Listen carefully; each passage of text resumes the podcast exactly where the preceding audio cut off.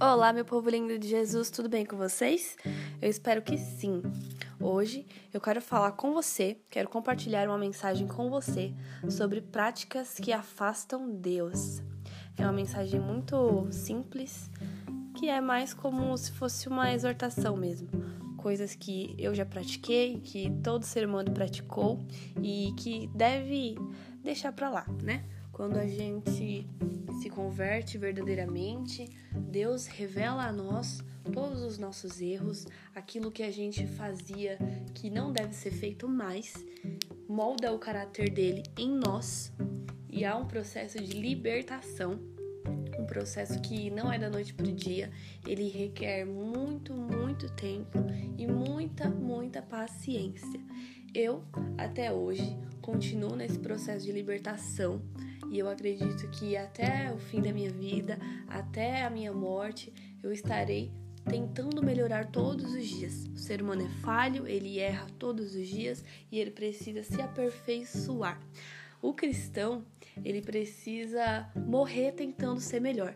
Nunca, nunca o cristão deve se satisfazer e achar que tá no nível top. Olha, agora sim, eu tô legal, eu tô maravilhoso. Não, não vai estar nunca, tá bom? O cristão precisa sempre melhorar, todos os dias. Eu gostaria de falar agora sobre a preguiça. A preguiça, ela afasta Deus de nós. Não porque Deus quer, mas porque Deus não gosta muito de gente preguiçosa. Começa por aí. Deus gosta de pessoas com atitude, pessoas que gritam: Eis-me aqui, Senhor, usa a mim. Ele gosta de pessoas prontas para o trabalho. Agora, as pessoas preguiçosas, elas têm um grande problema. Elas são lentas, elas são acomodadas, elas se conformam com qualquer migalha e estão satisfeitas, tá bom? Vamos ler Provérbios 6, 9, que diz o seguinte: Mas você preguiçoso, até quando dormirá? Quando sairá da cama? Olha só o que Provérbios diz. Até quando você vai ficar dormindo? Até quando você vai ficar deitado? Até quando você vai ficar aí no seu descanso? Quando você vai se levantar, se colocar na posição de servo fiel e vai gritar: Eis-me aqui, Senhor, usa a mim. É isso que o Senhor quer, que nos levantemos e que, que a gente venha servir a Ele com mais força, né? E é isso, gente. Vamos agora para segunda coisa que afasta Deus de nós, que é a fofoca. A fofoca é uma coisa muito perigosa, viu? Muito, muito perigosa mesmo. Você já teve contato com alguém fofoqueiro? Eu acredito que sim. Ou talvez você seja um fofoqueiro. Pois é, relaxa que tem jeito para você. Tem jeito para todo mundo na face dessa terra. Os fofoqueiros são as pessoas que falam mal de outras pessoas para nós. E isso é muito perigoso, porque se uma pessoa fala mal de você, de outras pessoas para você, ou ela se sente extremamente confortável, sabendo que você vai abraçar o que você vai falar, o que ela fala para você, ou você é uma pessoa que apenas escuta. Deus ele não quer nem que você seja uma pessoa que participe da fofoca e não quer ser que você seja uma pessoa que apenas escute. Ele quer que você se posicione contra a fofoca. Ele quer que quando as pessoas batam na sua porta, saibam que ali não tem espaço para fofoca. Olha, eu vou ali na casa da Rebeca porque eu quero conversar, eu quero fofocar com ela. E ali vocês, eu fico horas, horas conversando com as pessoas mal de umas e outras pessoas. Isso é algo muito perigoso, tá bom, gente? Muito perigoso. Porque quem fala mal de você, fala mal de outras pessoas também, fala mal de todo mundo. 2 Timóteo 2, 16 diz o seguinte: Mas evite os falatórios profanos, porque produzirão maior impia, impiedade. E Provérbios 20, 19 diz o seguinte: O fofoqueiro vive espalhando segredos, portanto, evite a companhia de quem fala demais. Evite a, a companhia de quem fala muito. O livro de Provérbios é sobre a diferença entre o tolo e o sábio. Que você venha ser sábio todos os dias e venha saber como lidar com as pessoas que só querem falar mal dos outros. não vão acrescentar absolutamente nada na sua vida.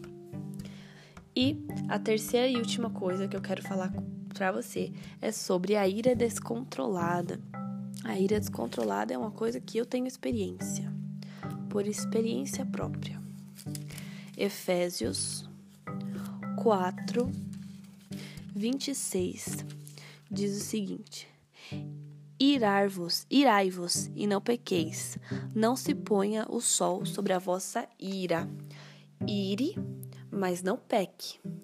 Antes de você dormir, você relaxa aí e manda essa raiva embora. Foi isso que Paulo quis dizer. Todo ser humano está sujeito a ter raiva, a ficar nervoso. Isso é totalmente normal, é um sentimento do ser humano. Porém, você guardar aquela raiva durante dias, aquela raiva criar uma raiz de amargura no seu coração e todos os dias você ficar remoendo, remoendo, remoendo a mesma coisa, isso vai fazer muito, muito mal para você. Então, assim como eu tive muito problema com raiva e essa é a minha fraqueza, a raiva. Eu preciso lidar com o meu jeito difícil de, de achar que eu posso eu posso fazer justiça com as próprias mãos. Se eu vejo algo errado, eu quero falar: olha, isso está errado, isso está fora do que é correto. Não só do correto de acordo com a Bíblia, mas nos princípios morais do ser humano. E, e, aos poucos Deus foi colocando uma calma dentro de mim e falando: Rebeca, relaxa. Você não precisa se irar assim desse jeito. Fica calma, deixa comigo. Você tá muito tá querendo controle de algo que você não pode ter. Entendeu? Então, gente, é que a gente venha ser melhor todos os dias, que a gente não venha ter preguiça, que a gente venha gritar pro Senhor Senhor, eis-me aqui, usa a mim, que a gente venha deixar a fofoca de lado, que a gente venha ter mais sabedoria ao falar, ao se comunicar, que as pessoas venham nos buscar, porque sabe que em nós eu, a gente sempre vai ter uma palavra boa. Eu quero que as pessoas venham à minha casa e saibam que em mim elas podem contar palavras de ânimo, de alegria, é, segredos que podem ser confidenciados e não vai ser espalhado, sabe? Para um e para outro, a gente precisa orar pedindo que Deus nos envie bons amigos para que a gente saiba a quem é, falar na hora da tristeza, na hora da agonia. Porque se a gente encontrar uma pessoa qualquer e falar, às vezes uma coisa que é um problemão. Você fala para uma pessoa que você acha que vai te ajudar, essa pessoa cria mais problemão ainda, ao invés de te ajudar, né? Então vamos ter mais cuidado e sobre a ira descontrolada, que a gente venha controlar a nossa vida, controlar o nosso eu interior, saber o que falar, como falar e quando falar. Às vezes é melhor silenciar, como o livro de Provérbios diz, é melhor a gente ficar em silêncio, evita muita coisa. E é isso, gente. Eu espero que vocês tenham gostado dessa mensagem. Fiquem com Deus, um grande beijo, tchau!